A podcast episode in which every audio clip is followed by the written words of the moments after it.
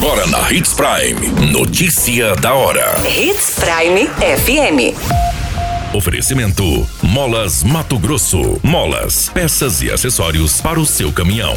Notícia da hora. Brasil cria mais de 200 mil empregos formais no mês de junho. Iniciado o processo de implantação de novos semáforos e botoeiras em Sinop. Ossada encontrada em Sinop é de idosa desaparecida. Notícia da hora. O seu boletim informativo. Brasil fechou o mês de junho com um saldo de 277.944 empregos formais, segundo o balanço do Cadastro Geral de Empregados e Desempregados apresentado nesta semana pelo Ministério do Trabalho e Previdência. O saldo de junho foi o resultado de mais de um milhão de contratações e um milhão de desligamentos. Já o estoque total de trabalhadores seletistas aumentou 0,67% em relação ao resultado de maio deste ano. Em junho, as 27 unidades federativas fecharam um mês com saldo positivo de empregos. Os destaques estão em São Paulo, Minas Gerais e Rio de Janeiro. Os estados com menor saldo registrado foram o Amapá, que apresentou um saldo positivo de 869 postos. Depois vem Sergipe e Roraima. Os destaques entre as regiões, Sudeste ficou em primeiro lugar e na sequência vem o Nordeste, o Centro-Oeste, o Sul e a região Norte. Você muito bem informado. Notícia da hora na Hits Prime FM. A Prefeitura de Sinop deu início nesta semana à implantação de novos semáforos e botoeiras nas vias do município. O primeiro ponto de trabalho é o cruzamento entre as avenidas Joaquim Socrepa e Jacarandás. As equipes da Secretaria de Trânsito e Transporte Urbano e da Secretaria de Obras já estão atuando nos locais e fazendo as adequações necessárias para iniciar de fato a instalação. Os novos semáforos e botoeiras fazem parte da implantação de um processo de modernização do trânsito de Sinop.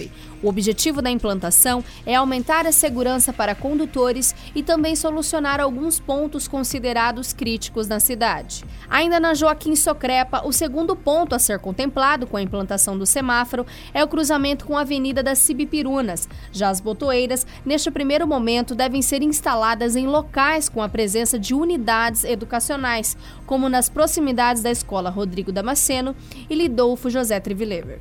As melhorias dos resultados dessa implantação devem ocorrer de forma gradativa, em diferentes pontos da cidade, considerando os estudos de viabilidade e engenharia que foram desenvolvidos para basear as mudanças. Ao todo, a Prefeitura está investindo aproximadamente 4,2 milhões nas instalações dos equipamentos. Notícia da hora. Na hora de comprar molas, peças e acessórios para a manutenção do seu caminhão, compre na Molas Mato Grosso. As melhores marcas e custo-benefício você encontra aqui. Ligue 3515 9853 que a entrega mais rápida da cidade chega até você. Em Sinop, na rua Valdir Dorner, 666, setor industrial. Em todo o estado, peças e acessórios para o seu caminhão é com a Molas Mato Grosso. Unidades também em Várzea Grande e Cuiabá. Molas Mato Grosso. Pra cada boa companhia, um momento de alegria. É só dar uma passadinha no Machado qualquer dia. Machado Supermercados. Em cada pequeno momento. A notícia nunca para de acontecer. E você precisa estar bem informado. Só aqui, na Hits Prime. O resultado da alçada encontrada no dia 4 de março deste ano foi confirmado através de um exame denominado antropológico, que se trata dos restos mortais de Josefa Maria Vieira da Silva, de 65 anos. O exame chegou nessa semana e confirmou o material colhido da ossada. Os restos mortais estavam em uma mata próxima ao bairro Jardim Moarama 2, sendo encontrado por um tratorista que fazia a limpeza da área. Foram encontrados anéis e outras peças que contribuíram para identificar a vítima. Após a divulgação da ossada encontrada, os familiares da mulher desaparecida procurou a instituição para identificar os objetos. A família confirmou de forma preliminar que os objetos pertenciam à vítima, porém o exame era necessário ser feito. A idosa de 65 anos desapareceu no final do ano de 2021 após sair de Guarantã do Norte com destino à residência dela em Sinop. Ela foi vista pela última vez entrando em uma van de viagem. Após o desaparecimento, a família registrou um boletim de ocorrência que seguiu durante meses sem saber o paradeiro da idosa e sem desdobramentos de como a mesma teria desaparecido. Os familiares informaram que ela estava passando uns dias em Guarantã, mas dois dias após o Natal retornaria para Sinop em sua casa.